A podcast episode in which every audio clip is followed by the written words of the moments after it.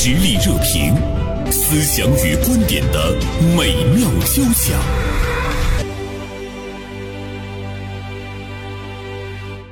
哈尔滨宝妈群十三人被抓，为什么宝妈家中坐，祸从天上来？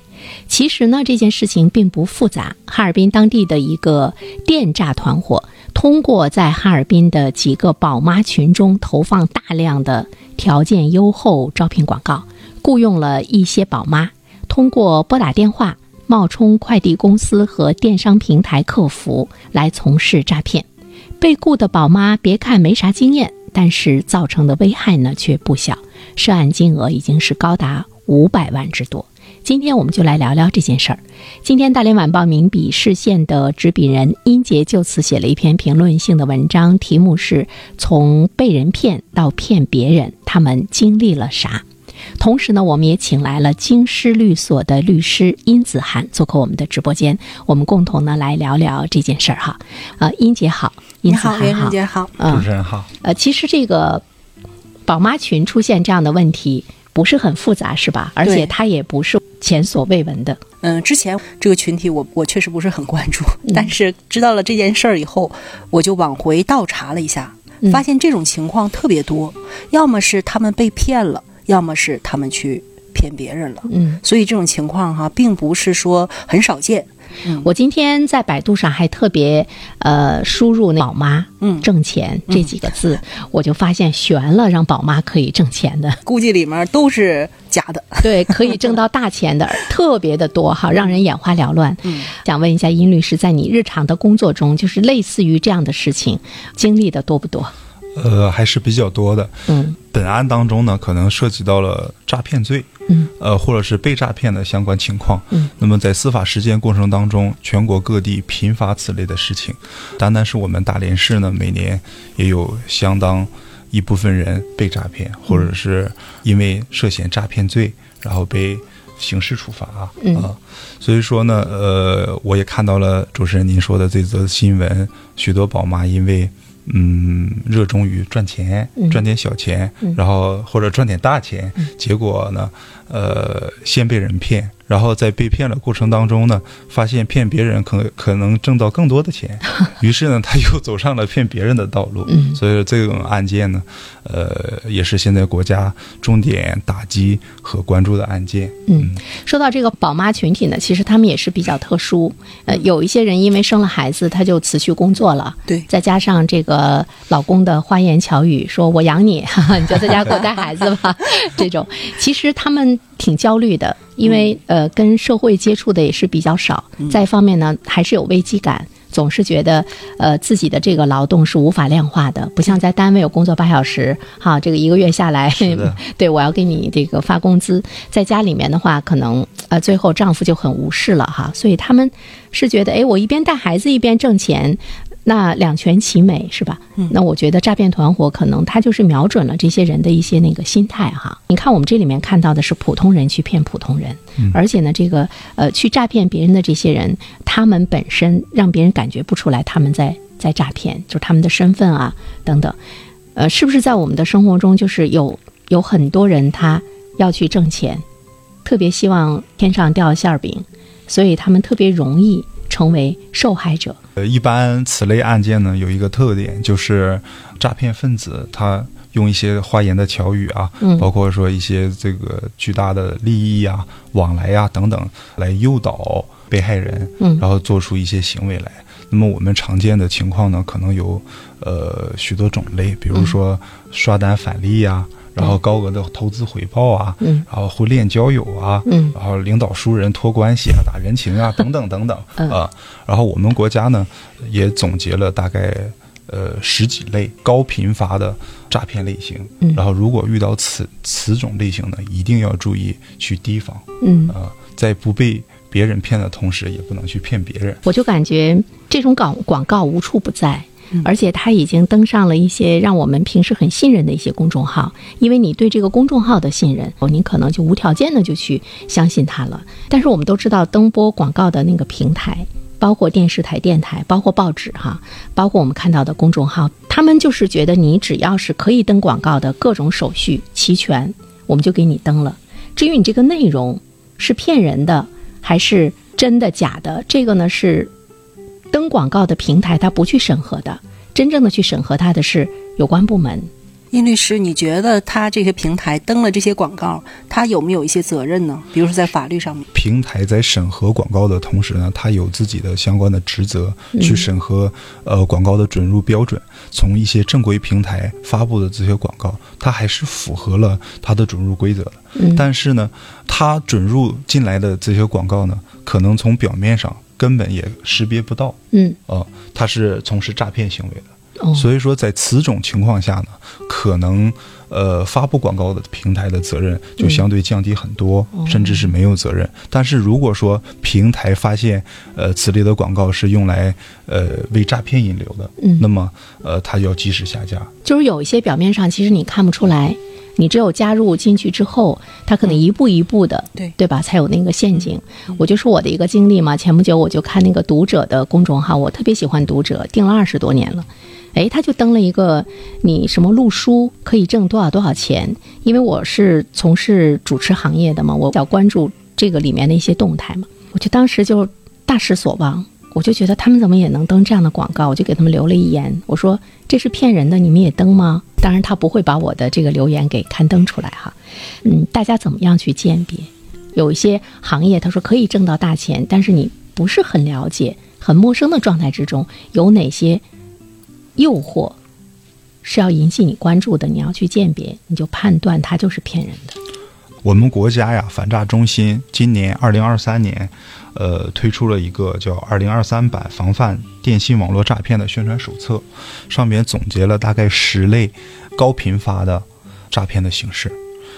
呃，在这里我简单的呃描述一下这十类的高频发的诈骗大概有哪些类。嗯呃，第一类呢就是刷单返利类的，一般呃我们刚才说的宝妈群容易被此类的呃诈骗形式所引导、所蒙骗啊、第二类的是虚假网络投资理财类的，一般他们瞄准的是中老年人，呃，手中有不少的退休金、养老金，然后他们的钱可能暂时存在银行，然后他们把目光就瞄准了这样的老年人。还有网络贷款类的，有现在有许多人有资金的需求，然后包括我本人也经常接到电话，请问您需要贷款吗？嗯啊，请问您需要资金周转吗？此类的电话，一旦你深入跟他接触交流之后，发现他可能把你引导到一个诈骗的环节当中去。嗯然后还有购物赠送礼物啊，然后索要地址啊之类的。那么他们呢，这个属于是呃诈骗的第一层引流，是先索取到了被害人的联系方式，然后提供给相关的犯罪分子用以实行诈骗。还有一类比较严重的呢，是冒充公检法系统、国家嗯工作人员。嗯。啊，我做律师呢，以前也接到过此类的电话，有人冒充法院人员给我打电话，嗯。哦，希望我去哪哪法院领取传票、嗯。领取材料。这个我在第一次接到这种电话的时候，我还真的去了。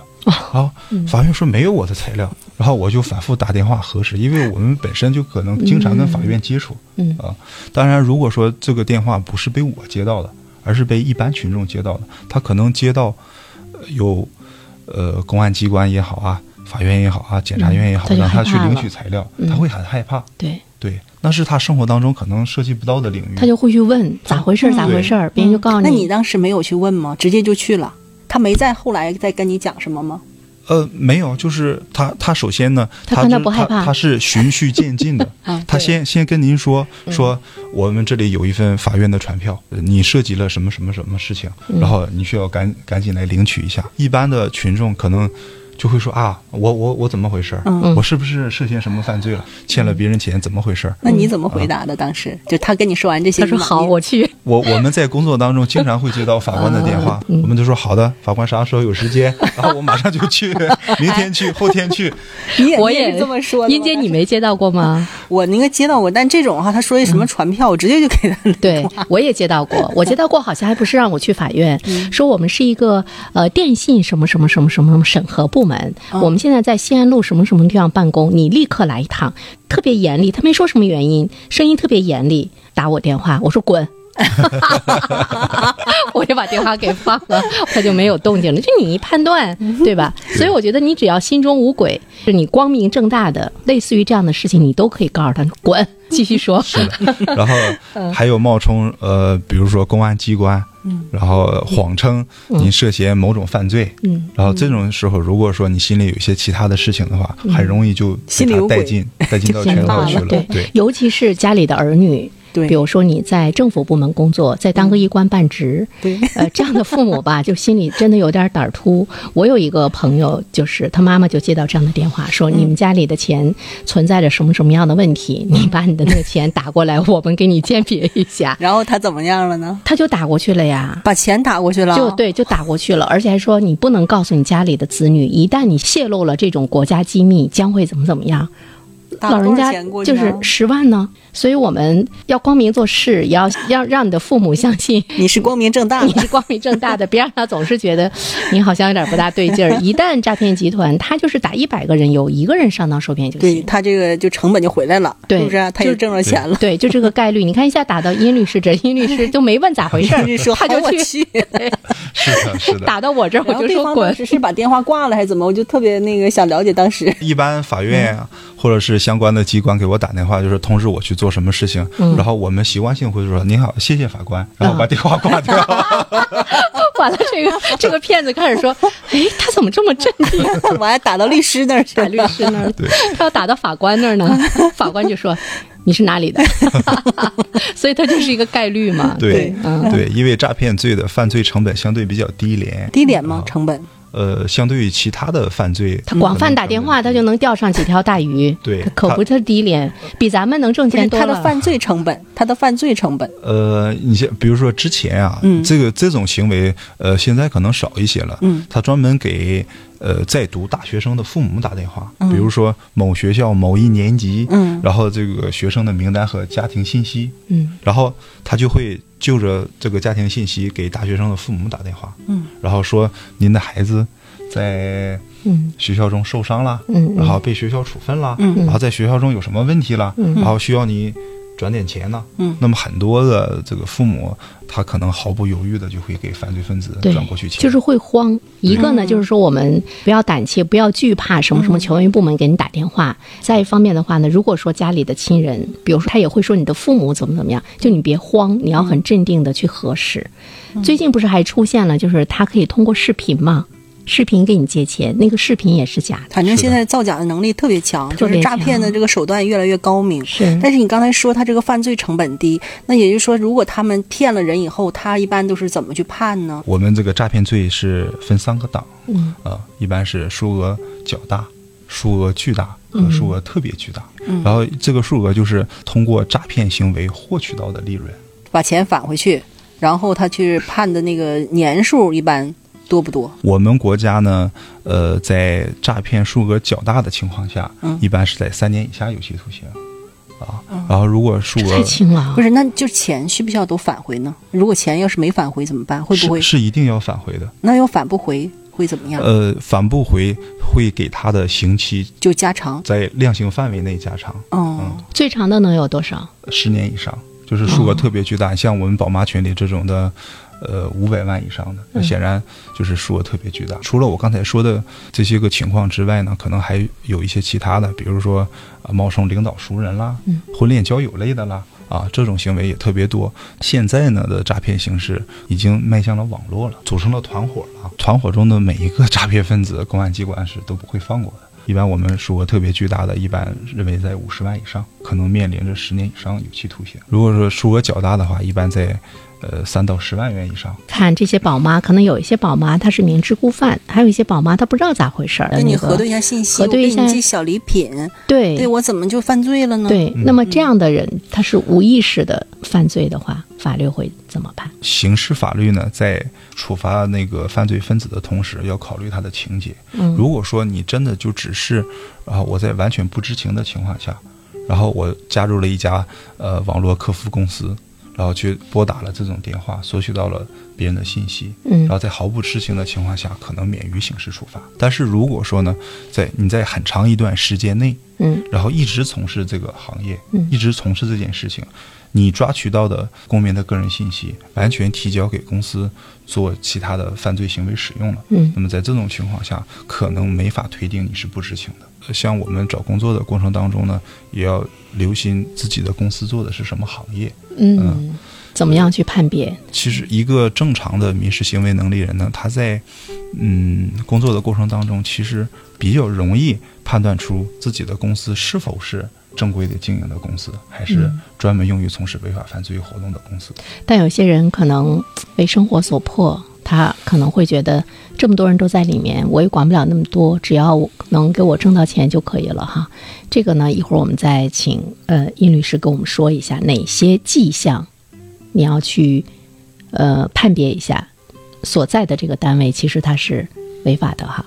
那我们的听友东方之珠发来微信，他说：“呃，一般那种诈骗或者是骚扰的电话我会接通，但是我不说话，对方呢就尬聊，尬聊尬聊，对方累了他就自己挂断了，而且不会再打来。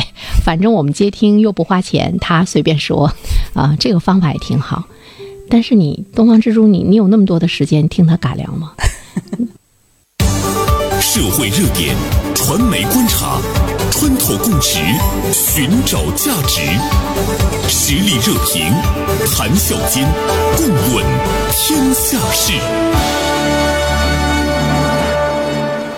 今天呢，我们来和大家聊一个最近冲上热搜的一件事情：哈尔滨宝妈群十三人被抓。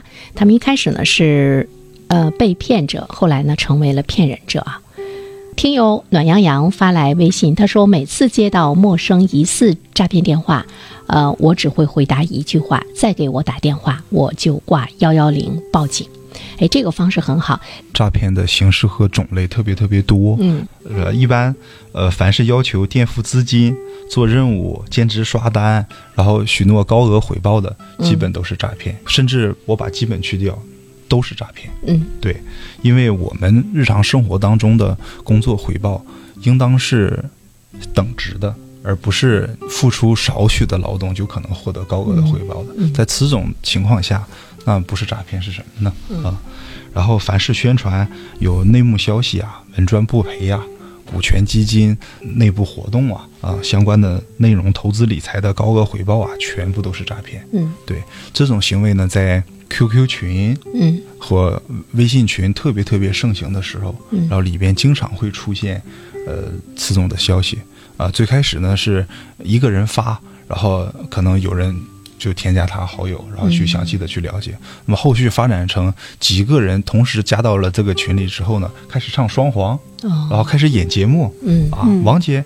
听说你推荐的股票非常好，那个王姐就说啊，对呀、然后怎么怎么样啊，我也会给大家提供内幕消息、嗯啊，这种类型的也全部都是诈骗。情景式的诈骗，对我们作为老百姓而言呢，我们的反诈啊，呃意识也提高了很多。嗯所以诈骗分子呢也不断的更新自己的诈骗技巧。嗯但是万变不离其宗吧。还有凡是宣传无抵押呀。无资质要求呀，就可以贷款呐、嗯然后或者是解抵押呀，什么解冻费啊、刷转账流水的之类的。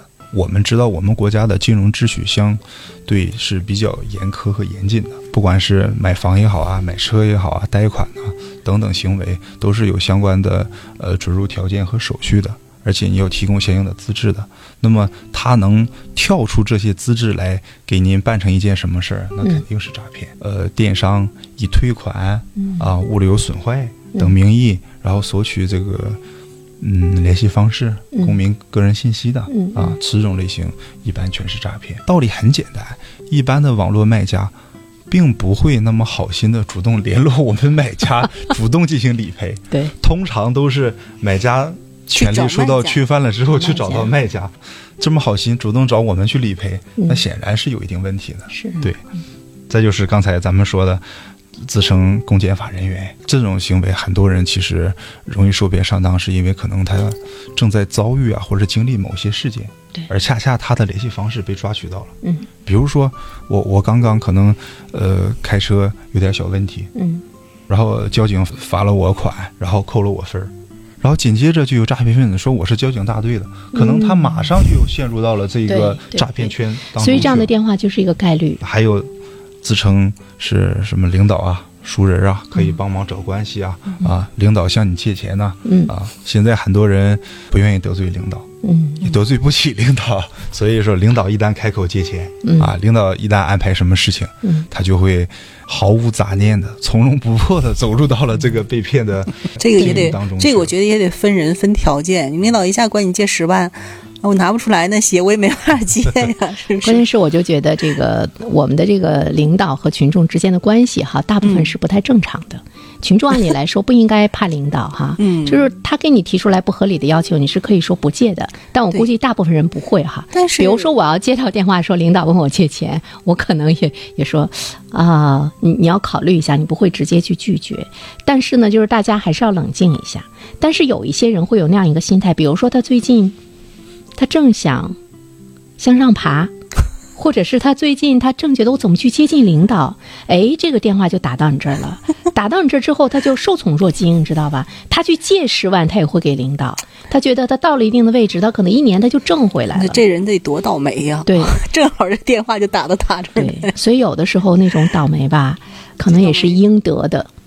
嗯，嗯，对还是你心就是心底无心一私定要正天地宽。，不要心不正。自己在心不正的过程当中，嗯然后受到了骗。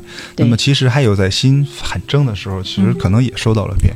比如说我接触到的一个案例，就是被害人是后半夜的三点钟左右，啊，然后接到了同事的语音电话，平时关系比较要好的同事，对方声称就是自己，然后父母被送到医院了，嗯，然后急需要一点点钱。然后我们在后半夜三点钟被电话吵醒起来，接到电话的时候，嗯，判断嗯事情的意识是不太清晰的，对人那时候比较懵，并不清醒，嗯。而且别说后半夜十一二点就不行，要不然怎么那些直播带货都在那个时间？是吧？然后而且更晚一些也接着带。对，对。而且而且这件事情的可信度呢，相对也比较高，嗯。一般可能有一些疾病的突发事件，嗯，关键他是接到了什么样的电话呢？就是说他是什么微信打过来，还是怎么？那是微信被人家窃取了，还是怎么呢？他接到的是一个呃，像网络通话，不是微信电话，像网络通话似的，显示的是一个虚拟的号码。嗯，然后他接起来了之后呢，对方的声音其实并不是很清晰，无法旁边判断。对他就说他是谁谁谁，旁边非常嘈杂他说我嗯是张三。这个呢，他就是抓取了我们有一些人在现实生活中，其实他很哥们儿，也很义气，对对就是这种大数据挺可怕的啊，挺可怕的，对对。而且都知道谁和谁是好朋友。营造了一种对方特别急迫的时间点对和事件，旁边又很嘈杂，嗯哦，听着好像是在医院里、啊。对，这个不管你是不是领导，大家都会这个，嗯，伸出援手。是的，是的。这个其实也是需要我们要要更冷静一些。不管什么样的紧急状态之中，你都要会想到把电话扣死，再回一个电话，或者是通过什么方式但。是如果虚拟号码打过来，他基本是回不过去的。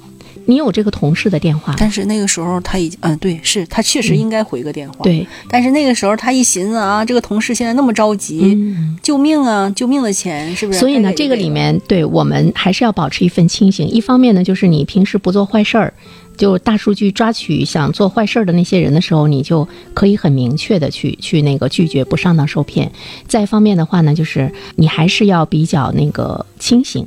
包括你那个时候的对领导的那种敬畏啊，包括朋友之间的那种哥们儿义气啊，什么，他不在一时。我们都说急中生智，其实往往现在着急之中，你你是很愚蠢的。你你给他打过去钱，十分钟以后都是可以的。所以你要通过一些什么样的方式，要核实一下。这个是要给大家提个醒，是，所以说现在就是感觉被骗上当特别容易。特别容易。嗯，对，就是有的时候像刚才我我以为就是只有心不正，你可能才咱们可能遇到一些什么你心太正了，也心能被太正一样，你抓取。太善良了也是一样的。对，嗯还有吗？还有吗？呃，还有一种类型呢，可能就是嗯我们生活当中也屡次碰到的，以婚恋交友的形式。呃，网络技术发达了，然后恋爱从现实中已经走到网恋了对，啊，对，这种特别容易被骗。特别特别容易被骗。那犯罪嫌疑人呢，他也给自己包装了一个非常高大上的形象形象。对，对，然后对于呃急于恋爱啊、急于结婚的这么一部分人，嗯，然后进行诈骗，这种事情呢，呃，在我们生活当中特别特别多，而且侦查起来非常复杂。而且网上的这种吧，你一定要要求见面，嗯，哪怕千山万水，你也要见一面。就是 因为我们会看到有有的人付出了好多，等最后公安机关让他去认人的时候，他一看他直接晕倒了。就是平时，呃，在他心目中的那种窈窕淑女，那个女神一下子是个大叔，完了贼丑贼丑。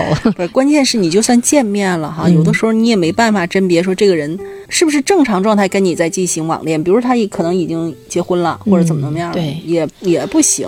首先在感情上受到了欺骗，对，然后呢是在经济上受到了欺骗，嗯然后他会可能编造各种理由，嗯说我需要钱，需要你的帮助。他先是把你的感情拉下水，就是你已经无以自拔的时候，嗯这个时候他说我需要钱，你肯定就给了。肯定就给了，就是你你已经不清醒了哈。怎么说呢？谁先动感情谁就输，输的不单单是感情，还输了钱，还输了钱。但是不管陷得多深，他一旦要问你借钱的时候，你都要警惕一下。嗯，给殷律师打个电话问一问。殷律师该不该接呀？哎，我们看那个君无戏言，他发来微信，他说，呃，最近还有人利用云闪付诈骗。我前两天打开云闪付，出现一个抽奖，点了一下就中了两百块钱的话费券儿。然后呢，我给客服打电话，云闪付好几天才回复我说没这事儿，还好我当时没上当。它可能是一个哦跳出的广告。对，跳出的正常的话，银联的这个云闪付啊，不应该出现这个问题。是哈，嗯，那个福星高照说，他说：“哎呀，原生这个节目我们听了长知识，听到诈骗电话，我只说一句，这个便宜留给你吧。”啊，刚才我问东方之珠，我说你一直听，你有时间吗？东方之珠发来微信对我进行了教育，他说：“嗯，有可能骚扰电话是机器人打的。”我说：“滚，并不会被听见。”说如果你说了滚，你是不是有情绪了？那么其实它也会消耗你的那个情绪，它引发了把你给气着了。啊、引发了我的情绪。对 我一般说滚没有情绪，嗯，哎，我觉得可以让殷律师把一些电话公布一下，对，是不是？剩的时间不多了，嗯抓紧公布一些电话吧。嗯国家反诈中心的 APP，前段时间，然后国家花了大量的力气和精和精力，还有时间，嗯还有金钱，向人民群众去推广。然后我自己呢也下载了，嗯，啊，现在对现在是集团要求下载。对对现在有一些电话一进来之后呢，直接就会就会被识对，嗯。就会被识别到，甚至直接就拒接拒接掉了。嗯。啊，然后还有一个是九六幺零零，然后预警劝阻专线。如果说我们接到了九六幺零零这样的电话，嗯可能您正在被接受到其他的诈骗，嗯然后九六幺零零会给您打来电话，嗯然后让给你提出预警。我也曾经看过新闻，然后警察已经上门了，嗯然后说你正在被诈骗，嗯然后被害人呢还全然不知。我们发现自己手机上有九六幺零零打来的电话，一定要接所以一定要接。自己是不是在其他的生活领域当中被欺骗到了？还有我们的全国移动电话卡的一证通查啊，还有包括刚才呃有听众朋友说的云闪付上嗯也有叫一键查卡的这些功能，嗯还有一些反诈的名片。啊，这一类的东西呢，呃，我们都可以去下载，嗯然后国家平台的东西，大家可以放心的去使用。嗯但是要留心呢，有有一些人呢会通过，嗯，弹出、跳出小程序啊，哦或者是弹出、跳出广告这种形式啊，对嗯然后诱导你进入到他们的网页里边去。嗯对，事实上在刑事法律上，这种行为以木马呀、链接这种形式，是对他们要从重处罚的。嗯，对，所以呃当然对我们来说，就是要提防这些提。防对对。一方面呢，我们不要去占小便宜，就像刚才你看这个君无戏言说，这个两百块钱的便宜他都没有占，对，就是不要去占小便宜。另外，我们做人自身呢要正，不怕谁叫上门来哈、是 对，另外一方面呢，遇到紧急的情况，其实我们要多一个心眼儿，给自己一点冷静的时间。对，要反打过去，要确认哈。嗯，好，再一次感谢英姐，感谢子涵做客我们的直播间，我们再会。嗯再。会。